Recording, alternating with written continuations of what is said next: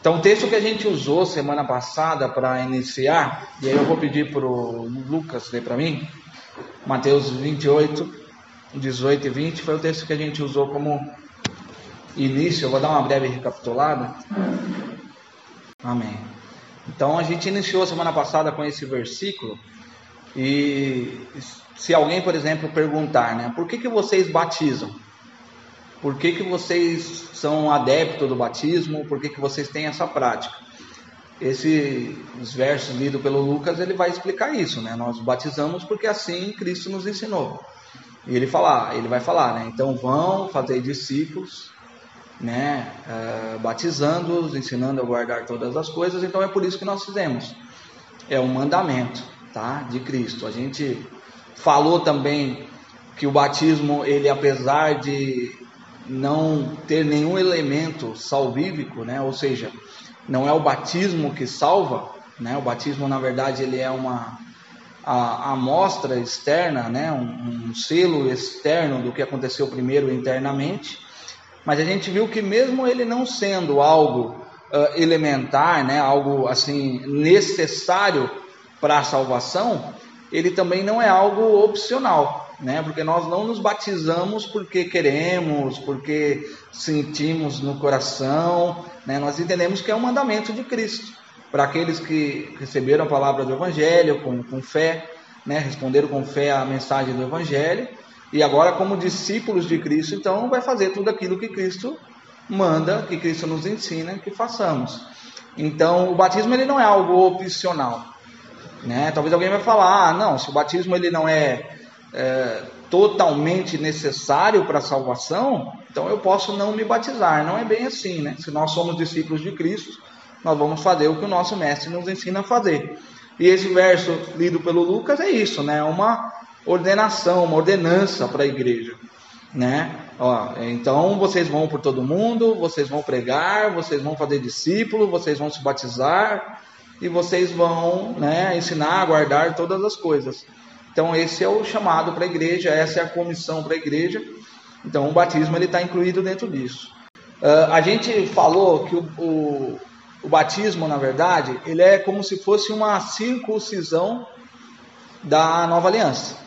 Então a gente tinha alguns sacramentos, algumas práticas lá no Velho Testamento, algumas ordenanças deixadas por, por Deus também, e a gente percebe que na nova aliança acaba tendo uma mudança nessas, nesses sacramentos, nessas práticas, né? Então a gente falou que lá no passado existia, né, a, a, a circuncisão, né, que era feita nos homens, nos meninos, uh, até o oitavo dia do nascimento. E essa era uma forma de, era um sinal externo, vamos dizer assim, de que esse povo, esse homem, né, essa nação era uma nação escolhida por Deus, né, que aquelas pessoas faziam parte da família de Deus. Né? Essas pessoas faziam parte da nação de Israel, o povo escolhido. E a gente percebe que então nessa nova aliança, uh, o batismo ele acaba tomando o lugar da circuncisão. Porque agora qual é a forma que a gente evidencia que alguém então está fazendo parte dessa família, né? Que alguém então faz parte dessa nova aliança, faz parte do reino, da família de Deus, da família de Cristo, pela pelo batismo, né? Então o batismo é um sinal externo, né, onde a pessoa ela vai em público, numa, num ato público de fé, numa profissão pública de fé, e ela vai né, na frente de, de todos ali presentes dizer: Ó, eu né, recebi a palavra do Evangelho com fé, eu creio em Cristo, naquilo que Cristo fez, eu me arrependo dos meus pecados, então por isso agora eu estou sendo batizado. Né? E a gente costuma perceber mesmo que nos batismos, né, geralmente os pastores fazem alguns questionamentos para a pessoa ali, uh, segundos antes dela descer as águas, né? Então é perguntado, né? Ah, você crê em Cristo Jesus, né? Na sua, uh, no seu sacrifício na cruz, na sua obra no Calvário, você se arrepende dos seus pecados, sim? E depois o pastor faz o batismo, esse é um sinal público para que todas as pessoas vejam, né? Para que isso seja público de que houve uma conversão. Então, a partir daquele momento, por esse ato público, essa pessoa então ela é recebida uh, no seio da igreja. Então, o batismo aí ele está tomando uh, o lugar da circuncisão no Velho Testamento, né?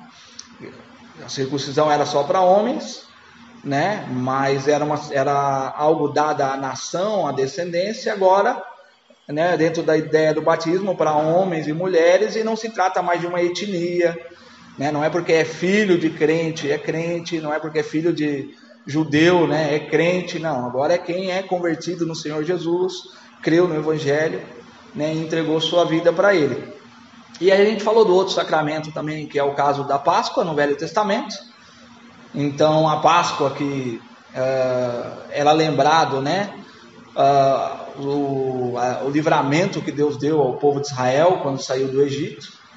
Então quando ele pede ali, né, para que o cordeiro seja imolado, que as águas, que o sangue, perdão, seja colocado no, no batente das portas e que eles continuem fazendo isso, celebrando isso, né, todos os anos, para que eles venham se lembrar sempre daquilo que Deus fez por eles, o livramento que Deus fez por eles, fez pelo povo do, de Israel, né, no Egito. E aí, quando chega então na nova aliança, numa noite de Páscoa, Jesus reúne seus discípulos ali e ele então celebra a ceia do Senhor e ele também pede para que isso seja feito todas as vezes né, que a igreja, que os discípulos de Cristo uh, comerem e beberem em nome, lembrando dele, né? Então aqui tem a mesma, como Deus livrou o povo de Israel lá no Egito, por conta do sacrifício de Cristo, Deus nos livrou então do pecado. Então por isso nós uh, celebramos a ceia do Senhor, celebrando do sacrifício de Cristo, da sua obra salvífica, né, do que ele fez por nós. Né? Então, esses dois sacramentos aí, eles estão substituindo os dois sacramentos do Velho Testamento, né? Velha e Nova Aliança. A gente também falou um pouco sobre a palavra sacramento, que às vezes assusta um pouco algumas pessoas, né? Até a gente ouve muito falando isso na geralmente igreja católica, né? Ah, os sacramentos e tal. Então já vi alguns pastores falando assim: "Ah, é errado chamar de Santa Ceia, porque ela não é santa, ela não pode salvar e tal". Mas isso, na verdade, é um entendimento errado da palavra, né? Na verdade, isso é um, uma dificuldade que nós brasileiros temos, muitas vezes, de nem conhecermos muito bem as palavras do nosso vocabulário. A gente sabe que a palavra né, sacro, aqui, de sagrado, de santo, vem daquilo que é separado para algo, que tem uma finalidade. Então, o sacramento para nós, ele não é algo que produz salvação, que tem algum elemento mágico ou coisa do tipo, mas é uma ordenança separada pra, pra, por nós, né, por Deus. Uh, nesse caso aqui, tanto do batismo quanto da ceia, que foi nos instruído por Cristo, que nós separamos esse momento para que seja celebrado, né, que seja lembrado aquilo que Deus e Cristo fizeram por nós. Né? Então, só para deixar isso claro, ah, Jairo, o sacramento não é coisa lá da igreja católica e tal, não, não é bem isso, tá? Uh, e aí, também, eu acho que introduzindo o assunto, né, foi falado sobre quem que pode ser batizado, então. Para quem que é o batismo então? Para deixar isso claro. Para todos aqueles que realmente vão professar né, arrependimento para com Deus, que se arrependeram dos seus pecados e que têm fé em Cristo Jesus como nosso Salvador, crê naquilo que ele fez na cruz. Então o batismo ele vai estar sempre ligado à ideia de fé e arrependimento. Isso tem que ficar bem, bem claro no nosso, no nosso coração, né? Eu sei que tem alguns pais aqui que os filhos talvez daqui a pouco estão entrando nessa fase de batismo. E talvez o filho vai perguntar: pai, quando que eu posso me batizar? Quando eu devo me batizar? Qual que é a hora? Né? Eu lembro que eu, eu, por exemplo, com nove anos eu decidi me batizar. E eu lembro que minha mãe na época não deixou. Ela não, acho que é muito cedo e tal. Eu acho até que ela tinha razão, porque talvez se eu tivesse feito isso naquele momento eu não tinha compreendido de fato o que, que era o batismo. Né? O batismo ele vai estar muito ligado à fé e arrependimento. Então, assim, é alguém que crê em Cristo Jesus, que entregou de fato a sua vida, que compreendeu que precisa de Cristo, que compreendeu a, a, a obra de Cristo na cruz, mas alguém também que se arrependeu do seu pecado, né? que vê o pecado como algo mal, algo que separa de Deus. E na semana passada foi bem interessante, que quando acabou o culto, o José me procurou. E ele perguntou, Jairo, é, quem que pode se batizar? Eu posso me batizar? E eu fui explicar isso para o José. E o que, que é? Por que, que isso de alguma forma eu, eu, eu achei muito interessante? Porque como é que você explica para uma criança de que ela tem que se arrepender dos seus pecados? Entende?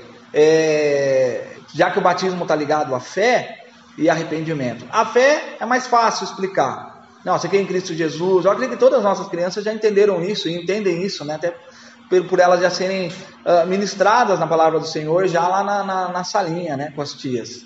Mas o arrependimento, que também eu creio que é algo uh, ensinado pelas tias lá, mas às vezes a criança ela vai ter uma dificuldade de entender isso. Né? Ah, mas me arrepender do quê? Porque para a criança talvez ela não tenha ainda muito bem certo essa questão de pecado. Né? Eu sei que alguns, alguns vão ter, outros não. Então, isso é preciso deixar claro para a criança, né? De que ela já nasceu em pecado, que toda a desobediência, seja aos pais ou seja aos professores, é uma desobediência também a Deus. Né? Muitas vezes, a gente já falou sobre isso, né? sobre a doutrina do pecado, mas muitas vezes até nós temos dificuldade, em algumas vezes, de entender o que é o pecado. Né? Às vezes a gente pensa, ah, você vai falar de, de evangelho para algumas pessoas, vai falar, não, mas eu nunca roubei, eu nunca matei, eu nunca adulterei, eu não sou tão pecador assim. E alguns dias atrás a gente estava falando sobre isso, que bastava apenas um único pecado para nos separar totalmente de Deus. E olha que nós não temos um só, nós temos vários. Então todo pecado, toda desobediência, isso fere a santidade de Deus. E a criança ela precisa compreender isso. Porque aquela mentirinha que na cabeça dela muitas vezes é boba, isso fere a santidade de Deus. Isso era nesse, só esse pecadinho já era necessário para conduzir a alma dela ao inferno, né? A, que ela fosse punida eternamente. Então a criança ela precisa ser explicada disso, ó, que precisa de arrependimento. Não é uma mentirinha boba, não é uma desobediênciazinha boba. Tudo isso fere a santidade de Deus, né? Então ela precisa também se arrepender, ainda que ela não tenha tido tempo de talvez cometer pecados maiores, né? Pecados mais pesados, vamos assim dizer. Mas ela tem que entender que todo o pecado fere a santidade de Deus, que todo pecado é digno de morte né? E que ela também precisa se arrepender dos seus pecados, tá? Então, quem pode ser batizado? Aquele que se arrependeu e aquele que creu em Cristo, na obra de Cristo na cruz, né? Que Cristo morreu para nos perdoar pelo justamente por esses pecados que nós tínhamos, que nós não podíamos pagar por eles, seja um menor pecado talvez na nossa forma de pensar, mas nós não tínhamos como pagar por ele e Cristo morreu. E a criança precisa entender isso também, ela precisa compreender isso.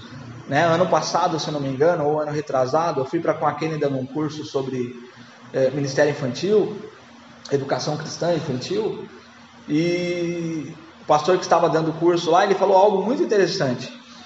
Porque ele falou: Nós precisamos compreender que as crianças, assim como qualquer adulto, ela nasce como um terrível pecador. Ele falou: o maior erro nosso, dos cristãos, dos pais, muitas vezes, é a gente olhar para as crianças como os nossos anjinhos. Né? Ainda que nós cremos que né, a maioria de nós, não existe um consenso tão grande, mas a maioria de nós crê que se uma criança ela parte ali, né, uh, antes de, de, de, ter a consciência formada a respeito do pecado e tudo mais, nós cremos que essa criança ela é salva. Uh, muitos de nós vão crer nisso, né, por alguns versículos, por algumas passagens bíblicas que diz, né, é, deixar e vir as minhas crianças, porque delas é o reino dos céus e tal.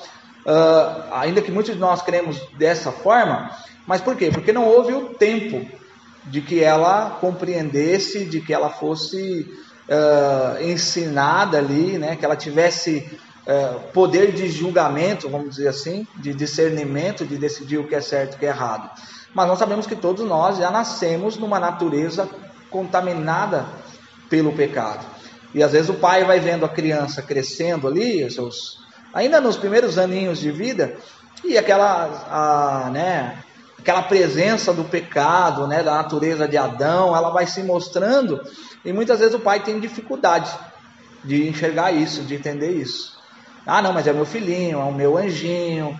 E, e, e o próprio pai tem a dificuldade, muitas vezes, de mostrar para o filho que aquilo é um pecado, que precisa de arrependimento, precisa deixar é, precisa largar. Então esse pastor ele vai dizer, né, que toda criança, esse pastor do curso que nós fomos, ele vai dizer que toda criança ele é um pecador. Ele é um terrível pecador. Ele usa essa frase. Por quê? Para que como pais, como adultos, professores de escola dominical, a gente olhe para essa criança e fale, poxa, essa criança tem o mesmo problema que eu. Né? O mesmo problema que eu, só que ela ainda não ela ainda não entendeu, ela ainda não compreendeu o evangelho. Então, eu, como pai, como educador, como pastor, eu preciso pregar o coração dela. Ela precisa compreender isso, que ela é pecadora que ela precisa de arrependimento, né? Como todos nós, tá? Uh, a gente viu, né? Já falei sobre isso. O batismo então é uma profissão pública de fé, ou seja, eu vou externar aquilo que já aconteceu dentro de mim, aquilo que já aconteceu aqui dentro. Agora eu vou fazer isso de uma, mostrar isso de uma forma pública para que todos vejam, tá? Então esse batismo ele vai testificar aí esse arrependimento dos pecados, tá? Uma remissão dos pecados. Ó, eu me arrependi dos meus pecados e eu creio no que Cristo fez para me para me perdoar, né, dos meus pecados, tá? Uh, e aí a gente viu também o batismo como uma uh, um símbolo de morte e ressurreição.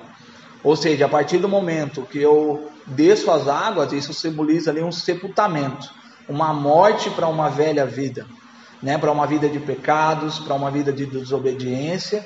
E quando eu saio das águas agora, eu ressurjo, então eu renasço para uma nova vida agora em Cristo Jesus, né? Ainda que eu ainda continue a pecar, porque nós temos, né, nós ainda dentro de nós, Paulo vai falar sobre isso, milita ali a, a lei da carne, né, a, a nossa carne, mas nós vamos ter, né, o verdadeiro convertido, ele vai ter como uma marca ali alguém que busca sempre se arrepender dos seus pecados, alguém que o pecado lhe alguém cujo pecado lhe faz mal, né? Então, ah, por exemplo, tem alguém tá lá na igreja há muitos anos e tal, a pessoa se batizou, é um membro antigo, às vezes até um pastor, mas a pessoa está constantemente pecando, pecado que ela sabe que é um pecado, ela tem aquele pecado de, de estimação, ela não se arrepende do pecado. Então, na verdade, não houve. Não houve uma, uma regeneração aí. Né? Não houve uma transformação, um arrependimento genuíno e verdadeiro. Tá? Porque a pessoa que realmente foi convertida, ainda que ela, algumas vezes ela vai cair, ela vai tropeçar, mas não é aquele pecador obstinado, sabe? Não, eu amo o pecado, eu não quero largar o pecado, eu vou continuar no pecado. Então isso demonstra que não, não teve uma regeneração.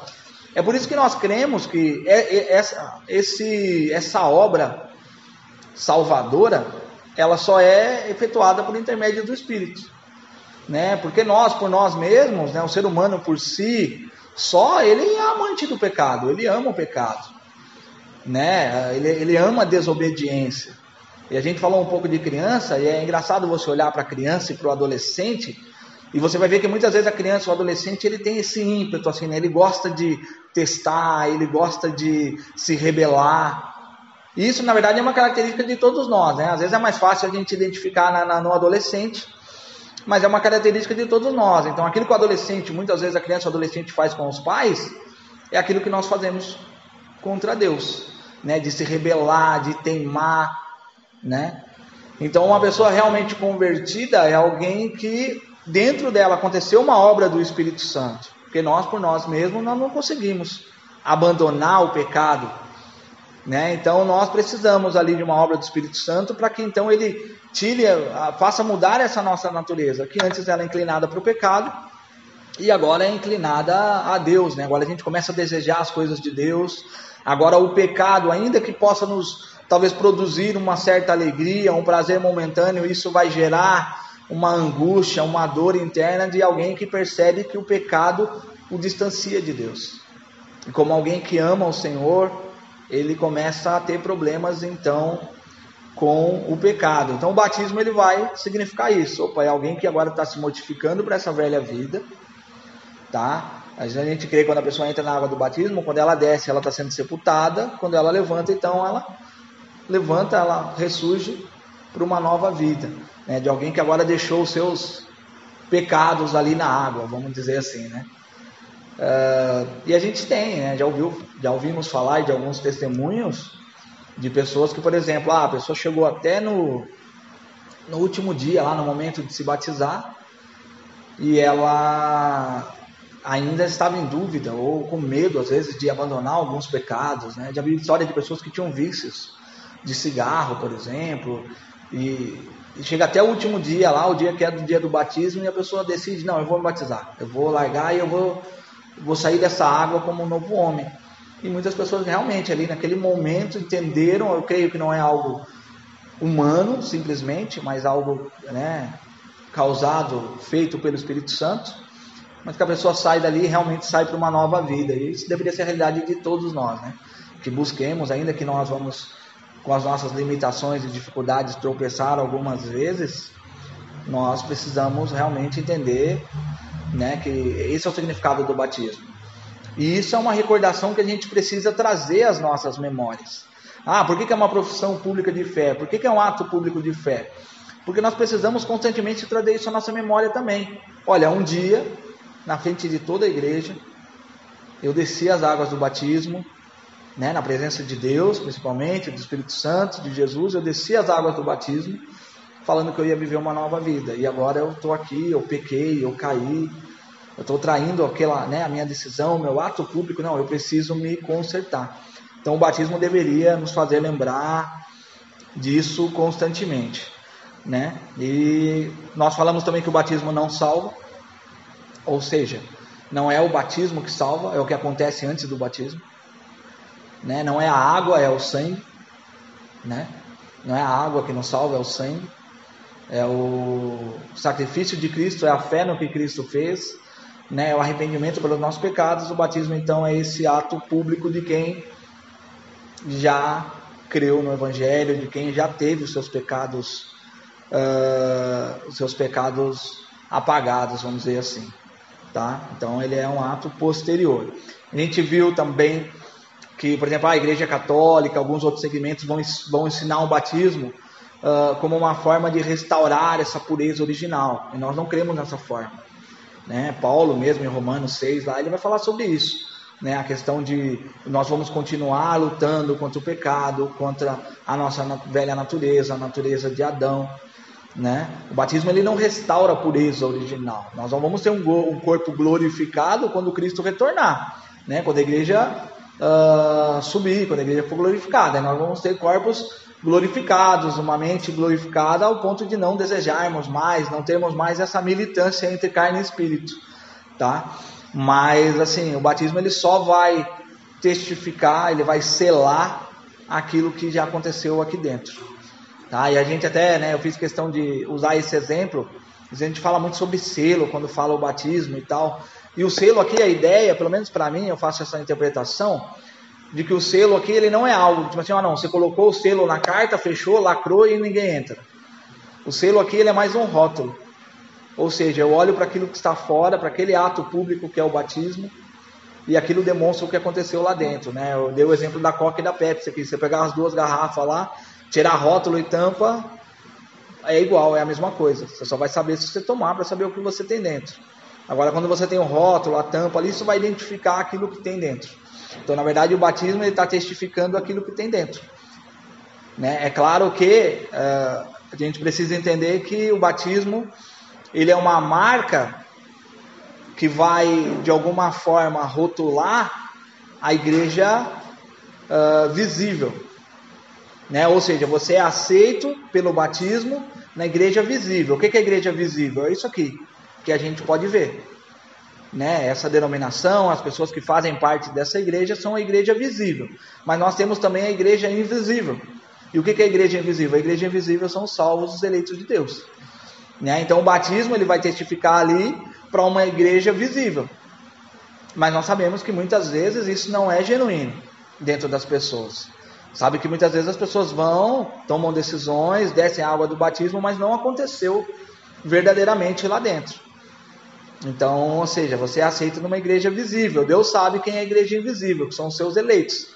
Né? Então, é isso. Ah, aí nós vimos por último que o batismo não é. Eu vou até é, explicar essa frase, mas a gente viu que o batismo não é essencial para a salvação. Aí, novamente, o batismo ele não é um, uma garantia da salvação e ele não tem nenhum elemento mágico para salvar ninguém. Mas nós cremos que todo aquele que é um discípulo verdadeiro de Cristo, ele vai fazer aquilo que Cristo ensinou. Né? O que, que a gente quer dizer como batismo, batismo não é essencial à salvação? Vamos pegar o exemplo do ladrão da cruz. Ele estava lá momentos antes de, de morrer e ele reconheceu e ele só pôde reconhecer que Jesus era o Messias porque dentro dele havia acontecido uma obra do Espírito Santo. Ele não teve tempo para se batizar. Né? E Jesus falou para ele: Ainda hoje estarás comigo no paraíso. Então ele foi salvo, sem ter descido as águas do batismo. Tá? Uh, então nós queremos também, ah, vai lá, uma criança, por exemplo, aceitou, né? Não teve o tempo de se batizar ali, ou alguém que você pregou hoje a pessoa está lá no leito de hospital e ela vem a falecer. Nós não queremos que por conta do batismo ela não vai ser salva. O batismo não tem esse elemento para salvação. E aí hoje a gente entrar em dois assuntos mais polêmicos, assim, não é muito grande, mas só para que eu sei que é a dúvida de alguns, com relação ao pedobatismo, ou seja, o batismo infantil, e as formas de batismo, né? Então, nós, batistas, né, e boa parte do segmento uh, evangélico, nós não batizamos crianças, tá? Nós não temos por hábito, melhor, batizar recém-nascidos, né? Nós não temos por hábito eh, batizar recém-nascidos. Criança que acabou de nascer, vai ali, ela não tem entendimento de nada e ela é batizada. Nós não fazemos isso. Geralmente, né, eu estava vendo até alguns estudos sobre isso, as pessoas que, principalmente no meio evangélico, que elas, que elas uh, entendem como lícito, como correto batizar criança, ela vai se prender na ideia da circuncisão, muitas vezes. Aí entra naquilo que a gente falou, o batismo ele é uma alteração, né? Ele é uma nova circuncisão agora para uma nova aliança. Então alguns vão pegar, vão se prender na ideia do, da circuncisão. Por quê? Porque a circuncisão era feita nos meninos logo no começo de vida. No oitavo dia, eles já eram circuncidados. E Deus permitia, sim, que aquela criança, de certa forma, ela fosse selada, para que ficasse claro, então, que ela era, fazia parte né, do povo de Deus. O que, que eu acho interessante a gente entender aqui? É a diferença de aliança. São duas alianças diferentes. E se a gente não entender isso e a gente for só por esse princípio da velha aliança, quer dizer que a gente não está entendendo o propósito da nova aliança. Nós tínhamos uma aliança de Deus com o povo, era por uma etnia. Tanto é que no Velho Testamento também era só um menino que podia ser circuncidado, né? a mulher não tinha como. Então, assim, era, era uma aliança com o homem né? Uh, era uma aliança étnica, ou seja, por um povo, por uma raça. Não, o judeu é o meu povo, o povo de Israel é o meu povo. E a gente percebe que na nova aliança isso já não é mais para uma questão étnica, não é mais para uma questão de raça, geográfica ou coisa do tipo. Não. Agora são todos para aqueles que são nascidos de Deus.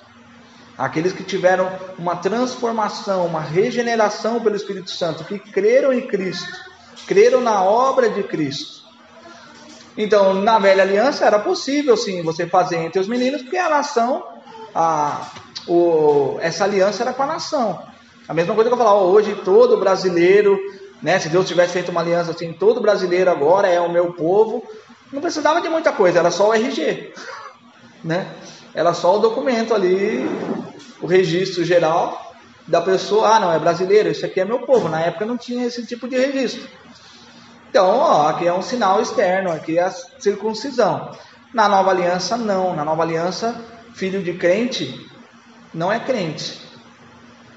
Né? Ainda que deveria ser, ser educado para que fosse, muitas vezes não é. Então, na nova aliança é para todo aquele que é nascido de Deus. Então, não tem muita lógica você ir lá e batizar uma criança que ela não creu ainda, que ela não teve fé ainda, que ela não se decidiu a respeito né, da sua fé, das suas crenças, né? E em próprio Mateus, lá no texto que, Luca, que o Lucas deu, Mateus 28, 18 a 20, vai dizer, né? Portanto, ide, fazei discípulos de todas as nações, batizando em nome do Pai, do Filho e do Espírito Santo, ensinando a guardar todas as coisas que eu vos tenho mandado. E eis que eu estou convosco todos os dias até a consumação dos séculos. Então a ideia aqui desse, dessa passagem é que esse, essa pessoa que é candidata ao batismo, ela é alguém que está sendo discipulada naquilo. E você não pode falar que um recém-nascido ele pode ser discipulado, né? Não, não pelo menos não com relação às coisas de fé. Ele vai aprender algumas coisinhas, a comer, a beber o leite, mas ele não está sendo discipulado. A ideia aqui não é de alguém que está sendo ensinado a guardar todas as coisas, que está sendo discipulada. Então vai estar ligado aqui à fé, né? Vai estar ligado à fé, a arrependimento. Então essa pessoa agora sim ela está propensa ao batismo. Uma criança recém-nascida, ela não tem essa consciência ainda. É por isso que nós não fazemos, né? Tanto é que muitas crianças aí que são batizadas, mesmo crianças, né, na igreja católica ou até mesmo presbiteriana, você vai ver que muitas vezes essa criança ela vai crescer ela não vai se dar conta do que ela fez. Ela muitas vezes não vai nem seguir a mesma religião que os pais colocaram e tal, porque não foi um ato dela, não partiu dela, né? Foi dos pais. Ela não tem consciência do que ela fez.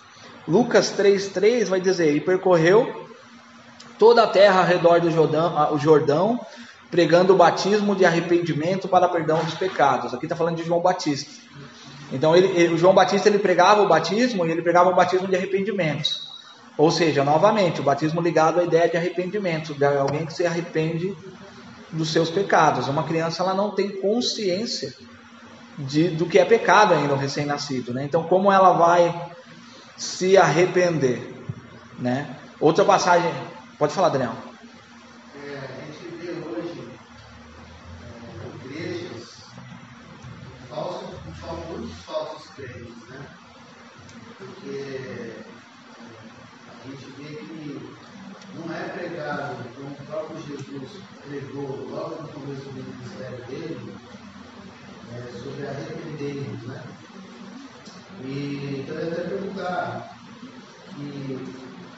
essa possibilidade da pessoa, ela, vamos dizer assim, não ser doutrinada né, pela sã doutrina, ela se convencer de que há um Cristo que salva, que faz, mas não realmente o cerne da questão, né, o que importa, que é o arrepender, ela passa a batir, ela vai para o batismo, se batiza e frequenta a igreja.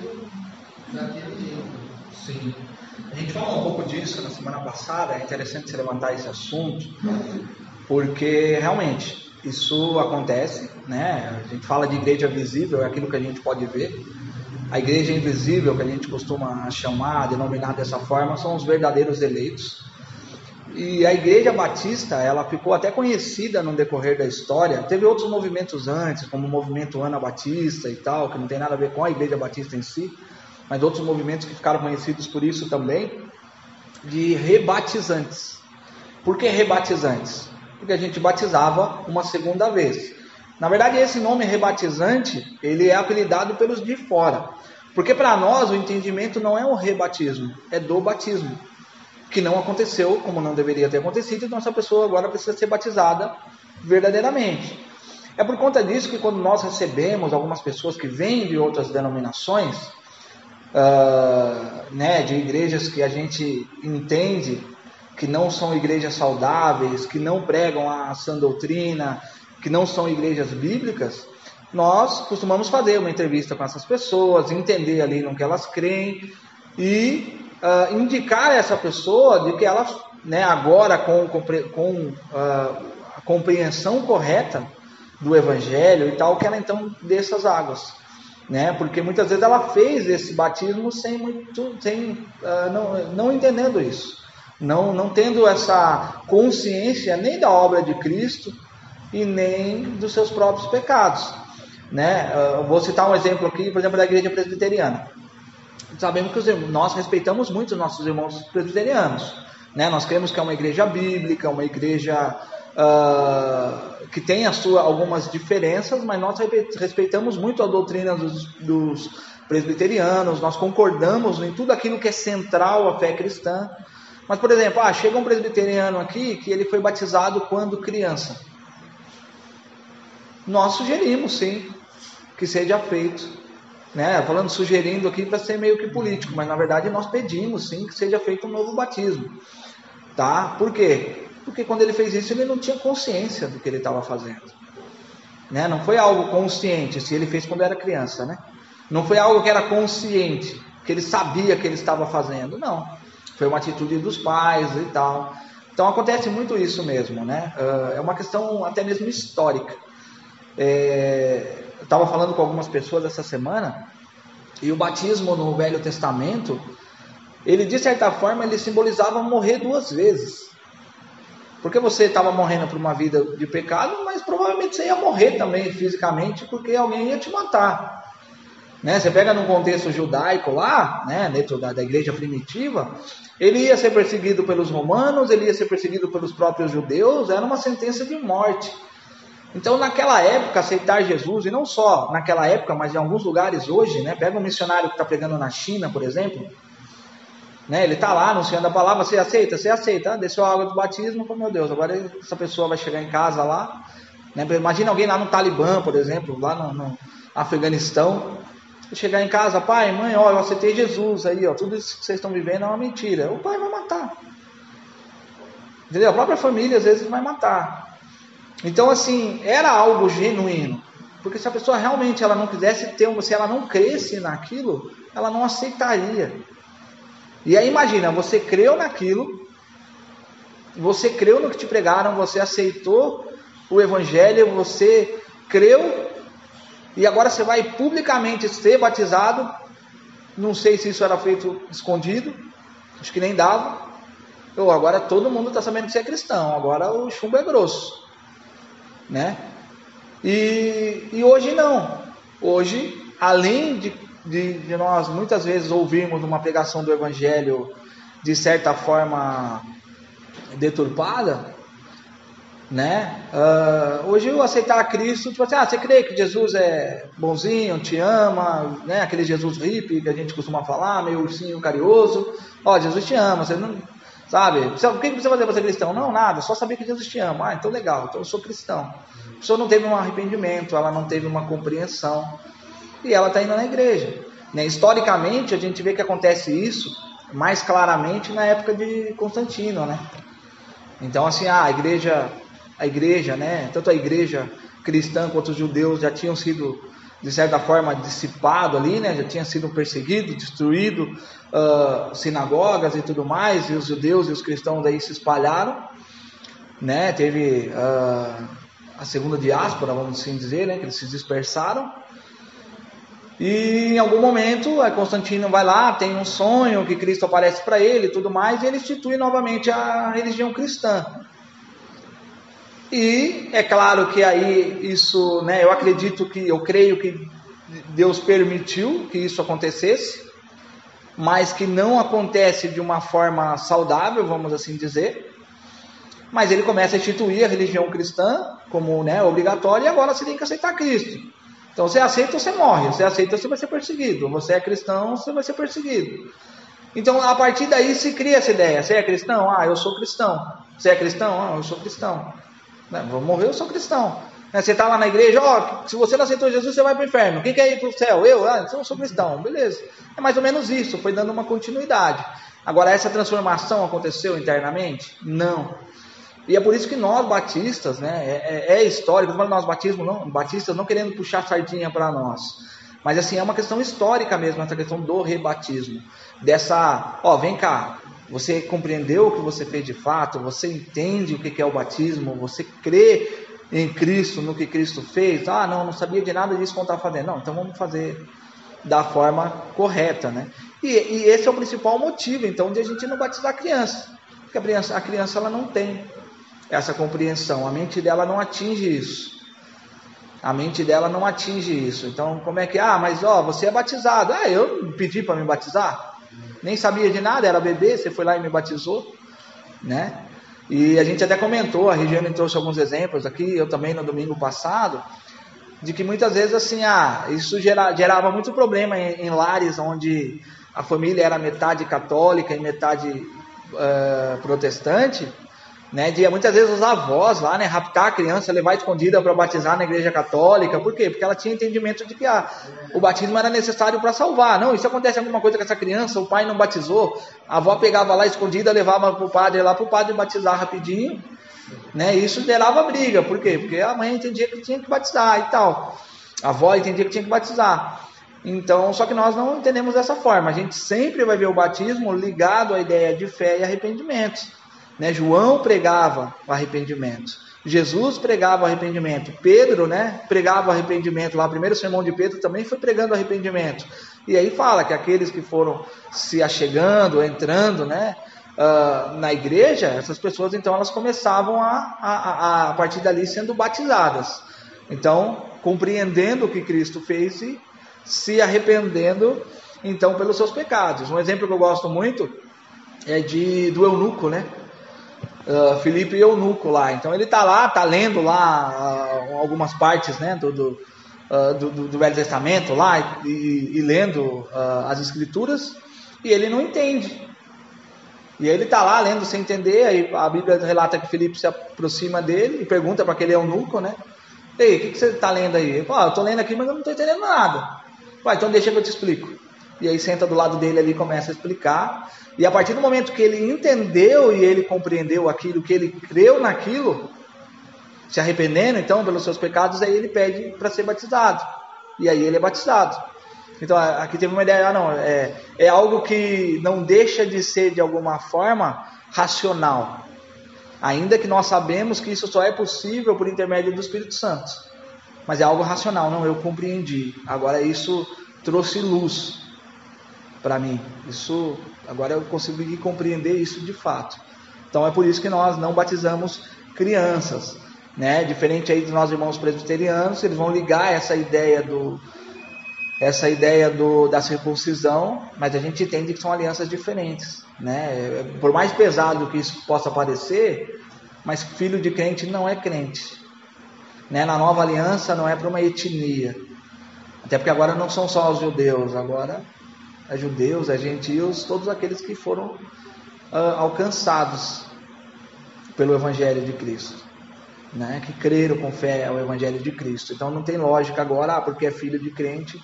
Não, se não teve uma compreensão genuína disso. Os presbiterianos também eles vão usar alguns textos que falam assim: ah, foi lá o centurião e recebeu o Evangelho e foi salvo ele e sua casa. Então, esse é um entendimento meio que é, simplista. Porque que foi salvo ele e sua casa, não está dizendo que por causa dele ter compreendido, a casa foi salva. Nós entendemos que se foi salvo ele e a casa, é porque a casa entendeu. Até porque ali também não diz que tinha uma criança recém-nascida e o recém-nascido também foi salvo.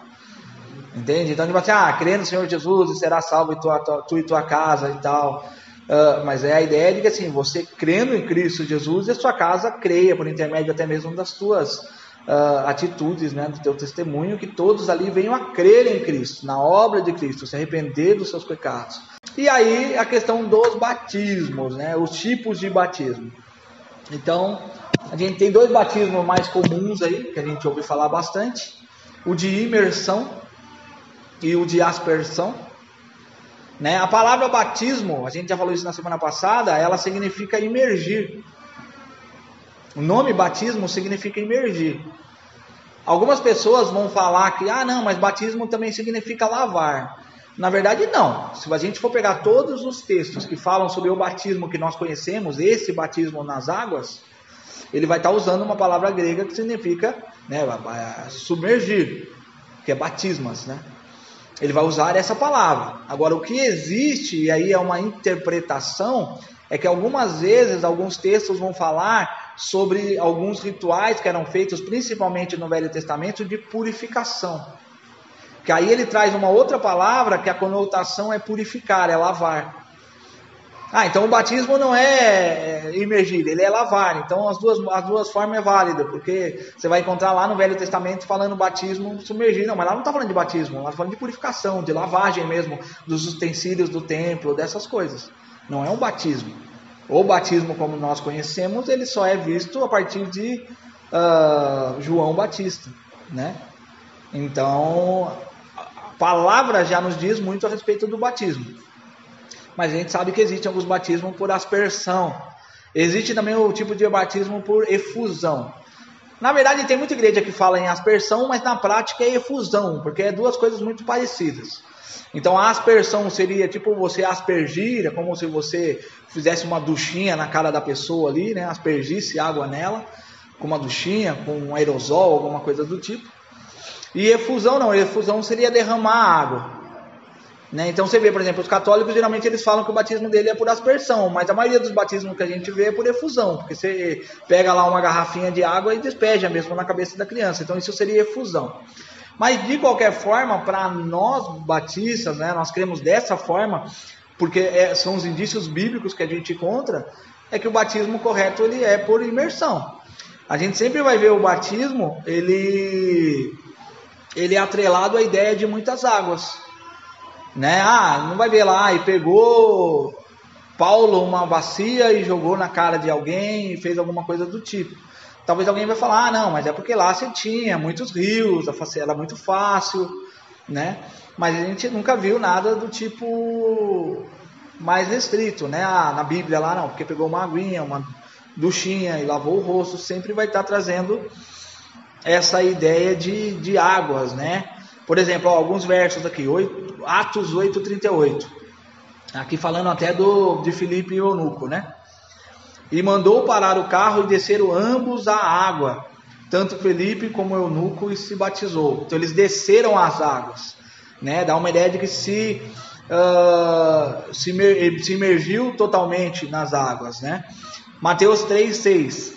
E eram por eles batizados no rio Jordão, confessando os seus pecados. Ou seja, se naquela época a prática da aspersão e tal fosse comum, é, não precisava ir até o rio, né? Poderia fazer em, em qualquer lugar. Mateus 3,16 E sendo Jesus batizado, saiu logo da água, e eis que se lhe abriram os céus e viu o Espírito de Deus descendo como pomba vindo sobre ele. Então, assim, o nosso maior exemplo para tudo que a gente uh, buscar tem que ser Jesus. Né? E próprio Jesus foi batizado dessa forma. Né? O próprio Jesus ele foi batizado dessa forma. Uh, e aqui, né, o Paulo vai trazer também em Romanos 6,4 a ideia de o batismo como sepultamento. Então, por isso que nós não entendemos, ah, ainda que o batismo também é uma lavagem, porque assim você quando sai das águas, a ideia de que seus pecados ficaram para trás, mas a, o maior símbolo do batismo é o sepultamento, é uma, uma nova vida, é uma mortificação. É o que Paulo fala em Romanos 6,4. De sorte que fomos sepultados com ele pelo batismo na morte, para que, como Cristo foi ressuscitado dentre os mortos, pela glória do Pai, assim andemos nós também em novidade de vida. Então o batismo começa a ideia de, de morte, de alguém que foi mortificado para uma nova vida. E como eu falei lá no início, a gente entende que quando você mergulha as águas é como se você estivesse sendo sepultado com Cristo, é um símbolo disso. E que quando você sai, então você ressurge então para essa nova vida, né? Algumas pessoas vão falar, e aqui já terminando a minha parte, algumas pessoas vão falar a respeito do didaquê, né? Então o didaquê ali era um, era um uh, vamos dizer que uma espécie de um manual que a igreja primitiva usava, né, uma espécie de catequismo que a igreja uh, do primeiro século ali ela usava, que é onde eles escreveram algumas práticas para ajudar, para que isso fosse relido, né? Uh, imagina que os apóstolos agora já não estavam mais presentes e tal. Então, para que não tivesse algumas dúvidas, eles foram escrevendo isso e colocando ali, né, como uma, uma espécie de catequismo, para que aquilo fosse reforçado.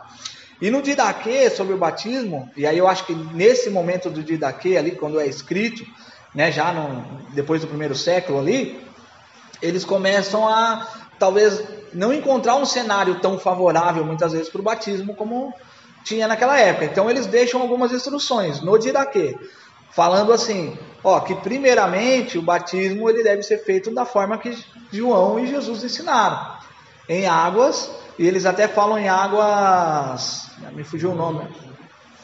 Água corrente, exato. Obrigado, Samuel.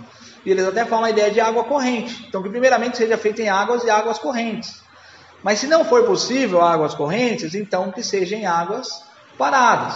Se ainda não for possível em águas paradas, aí eles vão abrindo uh, espaço para outras formas de batismo.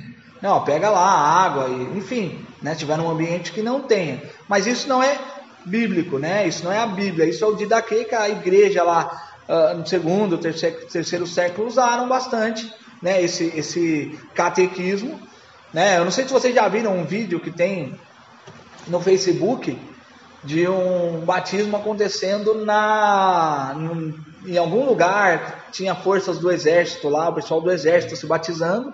E o que, que eles fizeram? Tratores. Eles pegaram o trator, encheram com água, a pessoa deitava dentro do, do, do, do, não sei como é, é o nome daquilo, aquela parte da frente do trator lá, da caçamba ali, né? E colocava uma pessoa ali dentro e mergulharam, não tinha água corrente. A pessoa creu no evangelho, ela quer se batizar, então, né, vamos lá, vamos fazer. Tem alguns batismos que a gente vê na internet, às vezes em lugares gelados, né, de neve, e a pessoa se batizando ali. Então, assim, ah, o dia daquele deixou essa instrução, aquelas, vamos dizer que aquela primeira, as primeiras igrejas ali, as igrejas do século, como instrução.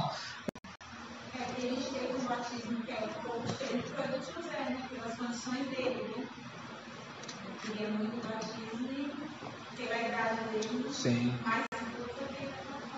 Sim. Né? Então, assim, é...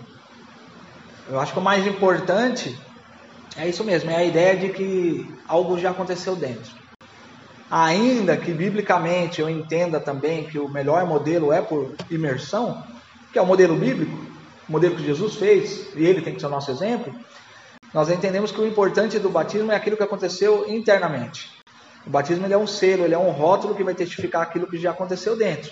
Então, por isso que a gente pega o caso do José, e bem lembrado do, do tio José lá, e bem lembrado pela Regiane, é, é, algo que, assim, poxa, não, existiam umas limitações, a gente compreendeu o que ele já cria no Evangelho e a gente não poderia, de certa forma, é, ser omisso né, a esse desejo dele de se batizar.